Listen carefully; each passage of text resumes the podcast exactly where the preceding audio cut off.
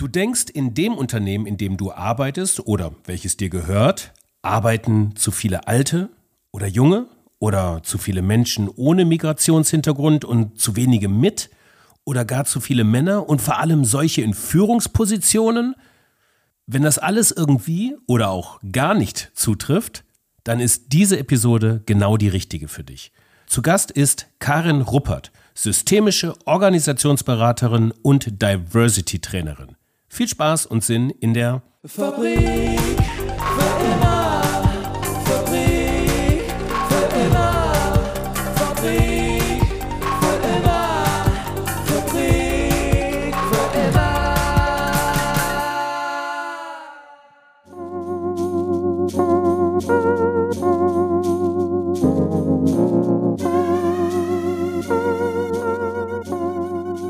Ja, hi, hi, hi in der Fabrik für immer und einer weiteren nachösterlichen Episode rund um Diversity. In der letzten Episode haben wir ja schon den Inklusions-Champion AFB, Arbeit für Behinderte, vorgestellt, was auch eine Facette von Diversity ist. Und in dieser Episode wird es eher theoretisch und wir gehen mit Karen Ruppert, also unserer systemischen Organisationsberaterin und Diversity-Trainerin, auf eine Diversity-Management-Reise. Irgendwo ist doch Diversity neben einem klaren Bekenntnis zum Klimaschutz ein weiterer strategischer Baustein für eine Unternehmung in einer nachhaltigen Wirtschaft, oder? Und wie man dahin kommt, gerade für solche Unternehmungen, die ein bisschen monothematisch wie ein Fichtenwald aufgestellt sind, das kann Karen Ruppert ganz gut verdeutlichen. Hier lernt ihr mehr über das Sechs-Punkte-Programm eines Diversity Managements. Und auch hier Big Shouts an den in diesem Fall Netzwerker der Woche, Stefan Lohmann von Sustainable Event Solutions. Und er kümmert sich um eine nachhaltige Veranstaltungswirtschaft. Und ähm, Stefan hat mich äh, Karin vorgestellt, als es eben um das Thema Ich möchte mehr über Diversity erfahren ging. Danke Stefan, wenn du jetzt zuhörst. Und ich bin mir sicher, dass wir bestimmt auch noch mal in einer der nächsten Episoden über nachhaltiges Veranstaltungsmanagement sprechen. So, aber nun geht's zum Diversity Management. Wir steigen ein in diese Episode. Ich bin übrigens Frank Schlieder, der Host dieser Podcast-Reihe. Mehr zu mir in den Show Notes und ja, so viel dazu. Viel Spaß und Sinn. Wir steigen ein. Ich darf begrüßen Karin Ruppert. Hi Karin, grüß dich. Hallo.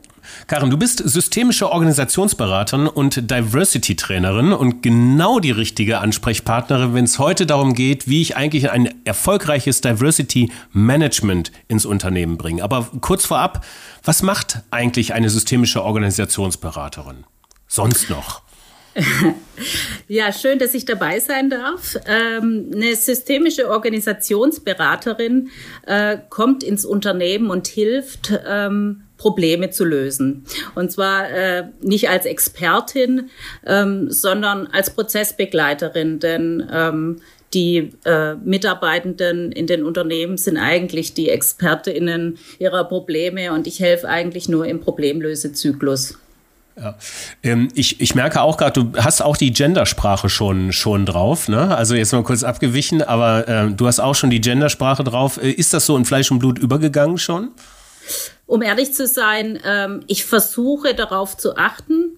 Ähm, ich kann noch besser werden. Möglicherweise werden wir innerhalb unseres Gesprächs feststellen, dass ich mal wieder ins generische Maskulinum äh, umschweife. Aber ich bemühe mich, das umzusetzen, weil ich daran glaube, damit äh, Sichtbarkeit und Aufmerksamkeit für, für wichtige Themen zu geben. Ist das, ist das, ähm, ist das wichtig? Also ist das also der erste Schritt zu einem Change hin, also die Sprache zu ändern, ähm, äh, damit sich das irgendwie einspielt? Oder ähm, was sind da deine Beobachtungen? Also als allererstes, hab, als ich angefangen habe, mich mit dem Thema auseinanderzusetzen, ähm, bin ich ganz klassisch, habe mich da auch weitergebildet und äh, mir Rat von ExpertInnen geholt und äh, durfte innerhalb dieser Auseinandersetzung selber merken, ähm, was das bei mir an Bewusstsein bringt, mich mit diesen Themen auseinanderzusetzen.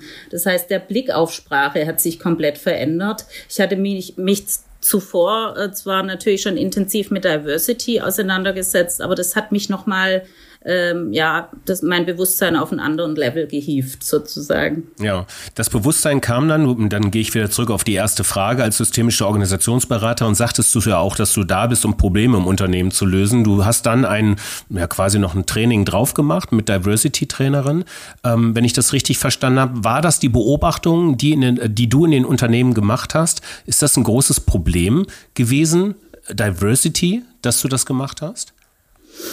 Es sind zwei unterschiedliche Themen. Zum einen ganz persönlich. Ähm, ich äh, bin äh, mit 18 Jahren Mutter geworden und habe Karriere als alleinerziehende Frau in unterschiedlichsten Unternehmen gemacht. Und ähm, ja, das hat mich zum einen lernen lassen, wie die Situation und Rahmenbedingungen oftmals noch sind in Unternehmen, dass es schwierig ist, als äh, Frau äh, Privat- und Berufsleben unter einen Hut zu bringen.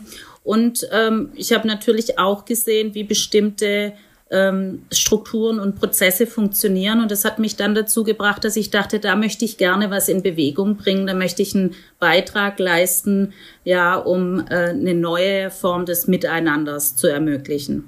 Und was hast du dann gemacht? Wie wird man Diversity-Trainerin? Na, ich habe ganz klassisch eine Ausbildung gemacht zur Diversity-Trainerin. Da gibt es ja unterschiedliche Anbieter. Ich hatte hier ähm, das große Glück bei Live in Diversity in ähm, Berlin eine Trainerausbildung äh, zu machen und ähm, ja, kann das nur jedem ans Herz legen, sich damit auseinanderzusetzen. Ähm, hat mir sehr viele blinde Flecken, die ich äh, habe, aufgezeigt und ähm, hat mich persönlich weitergebracht und natürlich jetzt auch in die Situation versetzt, da ein bisschen intensiver auch inhaltlich einen Beitrag leisten zu können. Ja, jetzt äh, wird Diversity von vielen, ich hatte ja auch noch mal kurz eine Umfrage hier in der Bürogemeinschaft in Köln gemacht äh, und mir ist aufgefallen, es wird von vielen noch verstanden als, ähm, als ähm, ähm, Gender Diversity zwischen Mann und Frau natürlich, hau hau hauptsächlich. Dabei ist der Begriff durchaus weiter zu fassen, was auch relativ wichtig ist, wie ich finde, für die Implikation, die Implementierung von Diversity in ein Unternehmen. Vielleicht gibt es da so eine allgemeingültige Definition eigentlich über Diversity. Ich brauche so, so, eine, so eine Schublade, die man mal aufzieht und weiß, jo, das ja. ist Diversity. Absolut. Also ähm, so wie du sagst, für mich war die Einflugschneise eben aus der persönlichen Situation heraus die Dimension Gender äh, natürlich aus meiner persönlichen Situation, aber Diversity umfasst natürlich noch sehr viel mehr Dimensionen.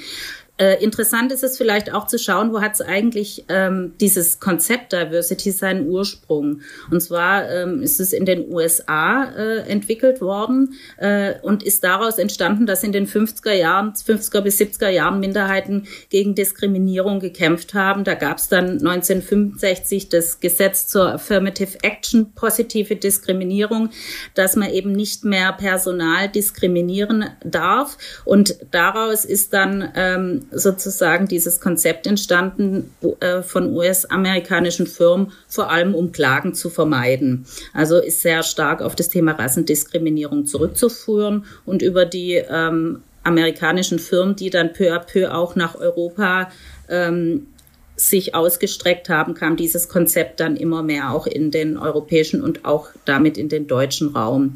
Und Diversity heißt eigentlich, äh, dass es viele Dimensionen gibt. Eben eins davon ist das Thema Gender, was wir gerade gesagt hat. Es geht davon aus, ähm, dass es Alter als Dimension gibt, sexuelle Orientierung, geistige und körperliche Fähigkeiten, nationale Herkunft und Ethnie und soziale Herkunft in der inneren Dimension, wo wir sagen, darum eigentlich geht's. Ähm, das bedeutet Vielfalt. Da müssen wir schauen, dass wir eben nicht diskriminieren und ähm, diese unterschiedlichen Dimensionen mitdenken, auch im Unternehmensalltag. Mhm. Okay. Ähm, das bedeutet, ähm, dass wenn du jetzt in ein Unternehmen gerufen wirst oder einen Auftrag bekommst, ein Training in einem Unternehmen zu machen, in einen dieser genannten Feldern, sei es jetzt Gender, sei es Ethnien, sei es äh, Alter, sei es geistige und körperliche Fähigkeiten, ein Spannungsfeld im Grunde genommen auftritt, um die äh, Kerbe oder die Brücke wieder zu schlagen zum Anfang. Du wirst immer dann gerufen, wenn ein Problem im Unternehmen auftritt. Ne? Ähm, da möchte ich jetzt gerne mal drauf eingehen. Wo entstehen eigentlich in deutschen Unternehmen gerade in welchen dieser Gender-Bereiche die größten Probleme?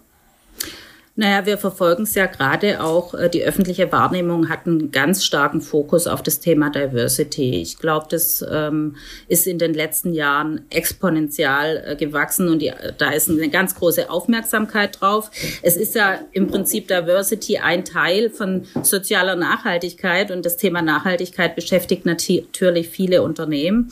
Und als solches äh, überlegen natürlich Unternehmen auch, wie sie Diversity als Konzept in ihre Unternehmensstrategie Strategie implementieren können, weil sie einfach sehen, da ist auch ein Druck von außen vorhanden und sie möchten aktiv werden. Und ähm, wie kann man das Ganze dann in den Unternehmensalltag überführen? Insofern Oftmals ist es so, dass es tatsächlich die Entscheidung der Geschäftsführung ist, zu sagen, wir möchten da was tun.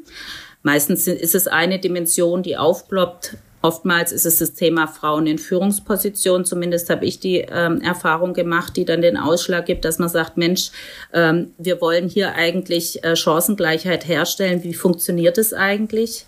Und brauchen da Unterstützung. Und dann, ähm, ja, dann geht es los. Und dann schaut man sich an, wie ist denn eigentlich die Wirklichkeit in der jeweiligen Organisation und was sind da die besten möglichen Schritte. Karen, sag mal, wie stehst du eigentlich zu einer Frauenquote? Das ist ja doch heiß diskutiert. Dafür oder dagegen? Ich habe lange Zeit war ich gegen eine Quote, weil ich gesagt habe, Mensch, ähm, ich will ja eigentlich nicht wegen einer Quote in irgendeine äh, Position kommen, sondern aufgrund meiner Qualifikation.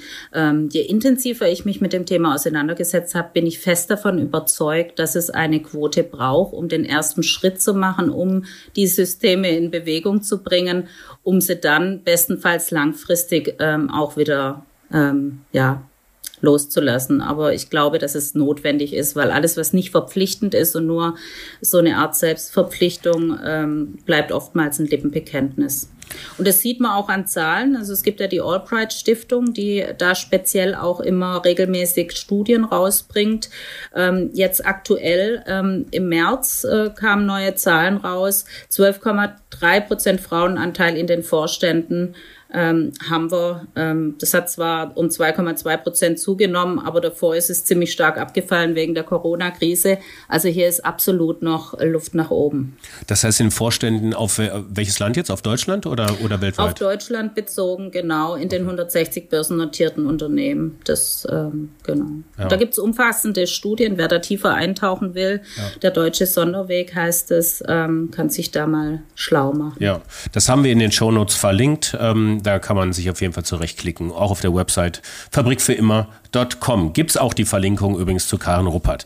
Ähm, so viel am Rande. Dann steigen wir, du hast ja gesagt, also ich rolle das nochmal ganz kurz auf. Wir wollen ja so, so über die Steps von Diversity Management ins Unternehmen jetzt reden. Und ähm, jetzt kurz als Einleitung, du hast es gerade gesagt, meistens war der Anstoß die Gender Equality, eben mehr Frauen auch in Vorstandspositionen zu bekommen.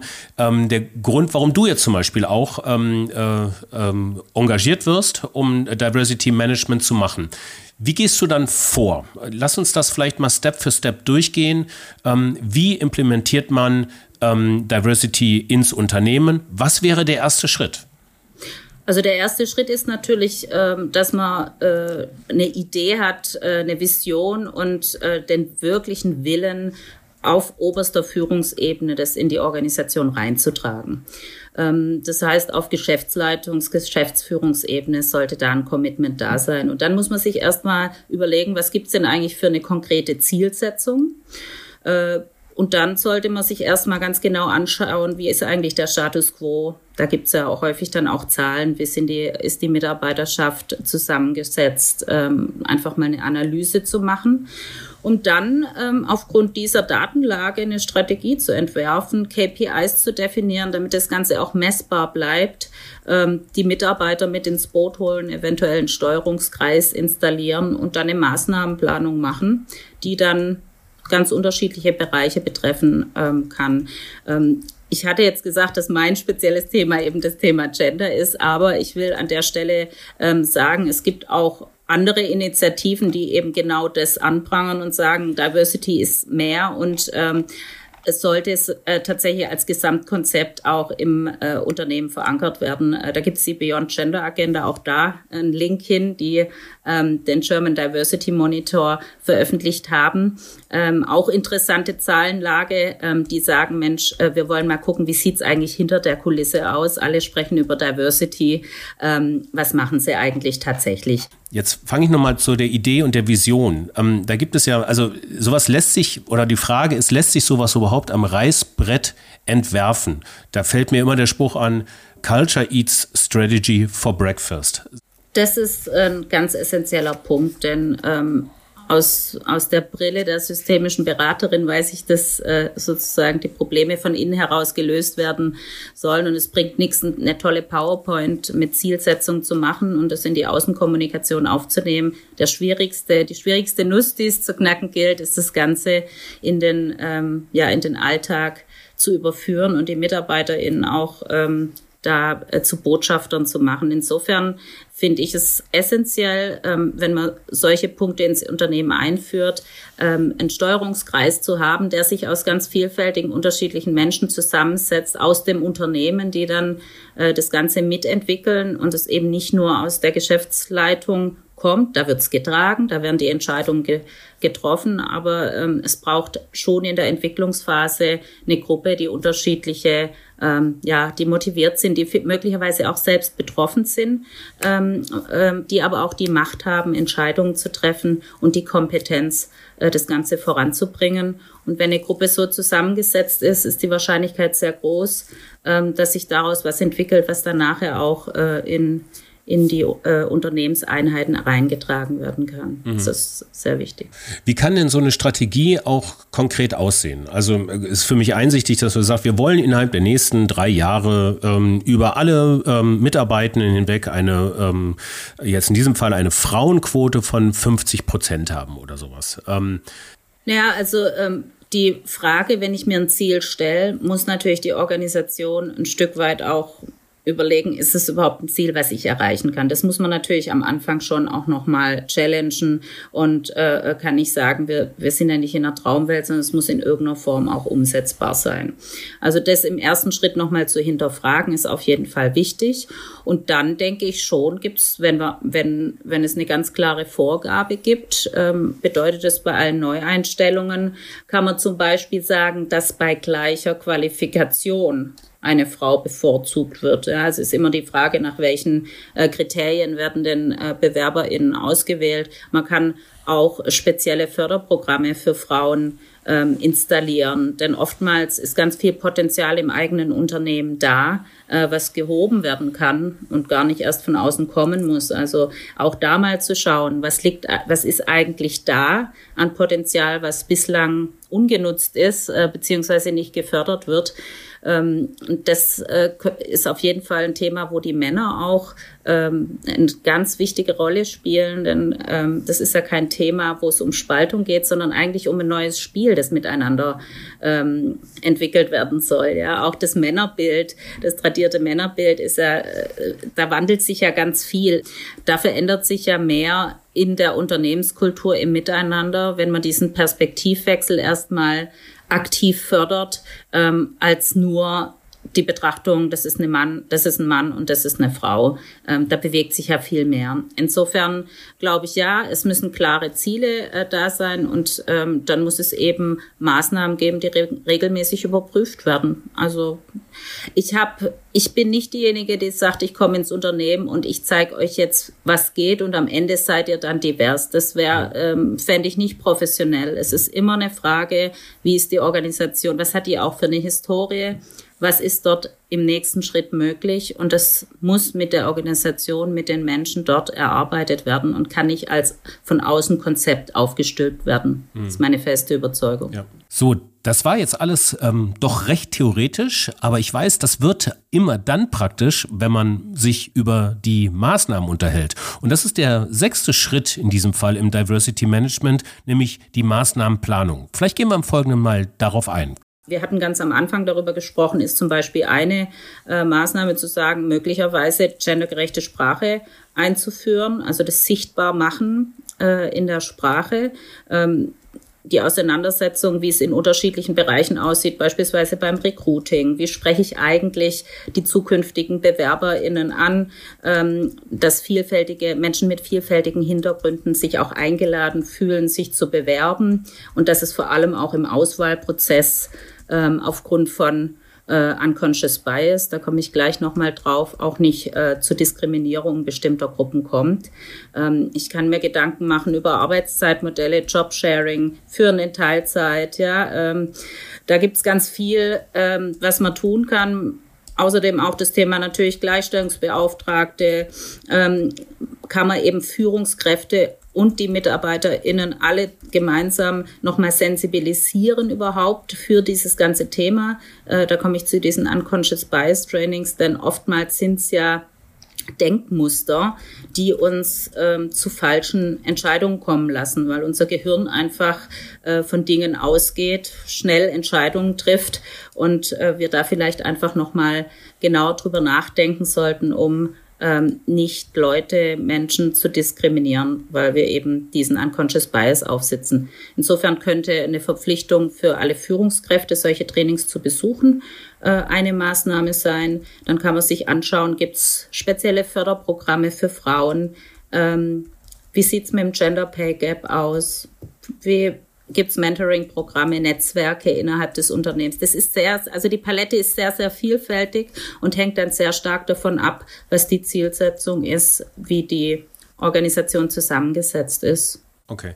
Ähm, auf welche Du sprachst ja auch gerade die Überarbeitung des Männerbilds, was ja tatsächlich eine große Frage ist und auch eine kulturelle Frage. Das ist ja auch nichts, was irgendwie jetzt innerhalb von drei Monaten in einer OKR-Strategie oder so stattfinden kann. Das ist ja vielleicht auch eine Generationenfrage, genau wie die Überarbeitung des Frauenbildes und überhaupt die Überarbeitung von, von Selbst- und Fremdbildern. Aber ähm, jetzt ähm, hatte mich das doch dazu der Überlegung gebracht, mal zu fragen, ähm, was sind denn so deiner Beobachtung nach so die weitere große Herausforderungen, Probleme, Herausforderungen, Herausforderungen, die so entstehen, wenn man einen Diversity Management Prozess im Unternehmen aufmacht? Gibt es da so allgemeingültige ähm, Obstacles, äh, sagt, ey, das kommt hier auf jeden Fall oder das ist sehr wahrscheinlich, dass das kommt, stellt euch mal drauf, drauf ein?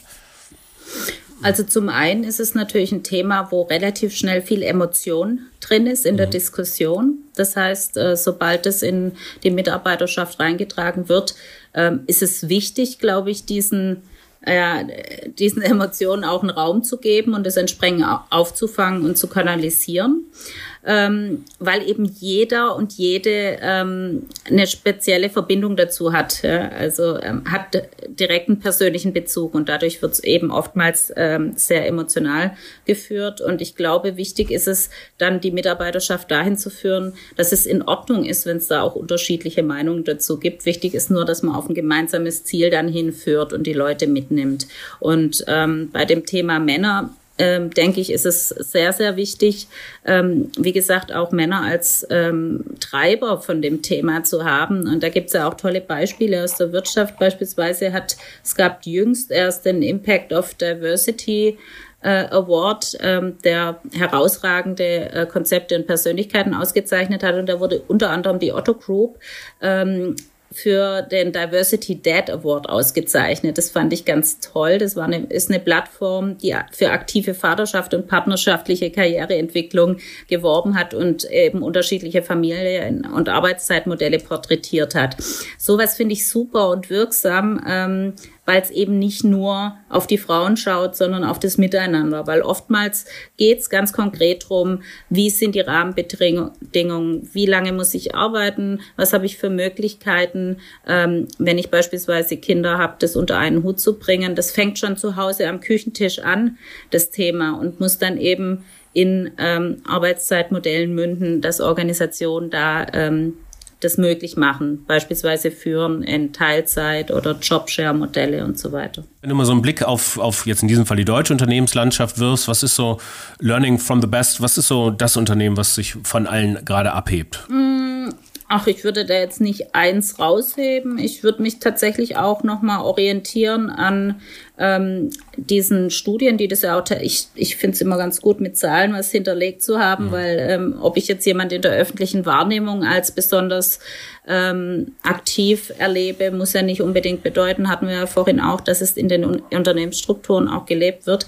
Äh, insofern diese Studie, dieser äh, German Diversity Monitor hat eben Vorreiter identifiziert, die ähm, besonders ganzheitlich an das Thema rangehen und eben nicht nur Gender, sondern eben alle Dimensionen ähm, äh, implementieren. Die, die, Allianz ist da äh, ganz weit vorne, Telekom auch. Ähm, Telekom und Allianz sind im Übrigen auch die ähm, einzigen Unternehmen an der Frankfurter Börse mit drei Frauen im Vorstand. By the way, also da ähm, ist auch schon ein Effekt, zumindest was das Gender-Thema ist, zu sehen. Das finde ich ganz toll. Und ähm, ja, es gibt viele kleine, da im Übrigen noch eine weitere Verlinkung, die Charta der Vielfalt. Da sind ja über 3800, glaube ich, Unternehmen gelistet, die sich äh, für das Thema Diversity committen und sagen, sie möchten im Unternehmen äh, Diversity Management implementieren, was erstmal super ist. Und da sind ganz viele kleine ähm, Maßnahmen, äh, die Unternehmen äh, gemacht haben, auch aufgeführt, was ich sehr inspirierend finde. Denn oftmals spricht man, wie ich es jetzt auch gemacht habe, über die börsennotierten Unternehmen, aber die Wirtschaft ist ja viel größer und auch als kleines mittelständisches Unternehmen habe ich natürlich in meinem Wirkungskreis die Möglichkeit, ähm, ja, meine eigene Lebenswelt zu verändern und diverser zu machen. Okay, super. Okay, das war jetzt ähm, ein erster Einblick ähm, in die Welt der Diversity. Es war ein bisschen Gender Diversity lastig jetzt in diesem Fall, was aber auch ähm, okay ist, weil es einfach die Größe des Themas zeigt und es uns auch in der, in der Zukunft durchaus Raum und Platz gibt, auch mehr ähm, über ähm, Diversity auch zu erzählen, was eben auch zu sozialer Nachhaltigkeit und überhaupt zu einer nachhaltigen Wirtschaft gehört. Karin, vielleicht nehmen wir uns das vor. Ähm, ich glaube, wir haben den Anspruch, hier noch ein bisschen länger ähm, diese Reihen zu erzählen. Und ähm, ich fasse das mal ganz kurz zusammen. Im Diversity Management, kurze Hard Facts, Start mit einer Idee, mit einer Vision. Ähm, dann weiter geht's mit einer klaren Zielsetzung, eine Analyse der Ist-Situation. Dann kommt heraus idealerweise eine Strategie, in der man KPIs definiert, dann auf jeden Fall die MitarbeiterInnen ins Boot zu holen. Und daraus gilt es dann eine sehr vielfältige Maßnahmenplanung zu entwickeln, die dann von der Kultur, von der Unternehmung, von der Branche, in der sie tätig ist, äh, abhängig sind. Da gibt es sicherlich ganz viel zu erzählen. Und ähm, äh, sehr, sehr spannend. Vielen Dank dafür. Das alles findet ihr nochmal, diesem Fall auch in Links auf, ähm, die Links auf den Show Notes und ähm, auf unserer Website, da haben wir es nochmal zusammengefasst. Geht da mal drauf, fabrikfürimmer.com. Auch den Link zu Karin Ruppert. Karin, so, Monolog zu Ende. Ich danke dir recht herzlich erstmal für deine Teilnahme und wir hören bestimmt noch voneinander. Dankeschön. Vielen Dank. Ja, das war die Diversity Schulbank drücken mit Karin Ruppert. Eine eher theoretische Episode mit ganz vielen Links, also der Blick in die Show Notes, wo wir alles haben, oder auf unsere Webseite fabrikfürimmer.com lohnt sich in diesem Fall, wie auch generell natürlich. Ähm, schaut mal drauf und da könnt ihr noch sehr viel mehr studieren. Sehr spannende Themen, trotz der Theorie, wie ich finde. In der nächsten Episode wird es wieder praktisch, nämlich da geht es um was mit Klimagründen. Und wir haben zu Gast Lara Obst von Climate Choice, ähm, ein Unternehmung, ein Startup, was ungefähr seit einem Jahr existiert, in der Corona, im ersten Corona-Lockdown sich äh, gegründet hat. Und ähm, die Story über diese Gründung, was Climate Choice macht und äh, wie Lara Obst das letzte Jahr verbracht hat. Das hört ihr in der nächsten Episode der Fabrik für immer. Sehr spannende Geschichte. Bis dahin wünsche ich euch viel Spaß und Sinn in euren Tagen und viel Spaß und Sinn weiterhin in der Fabrik für immer. Ciao.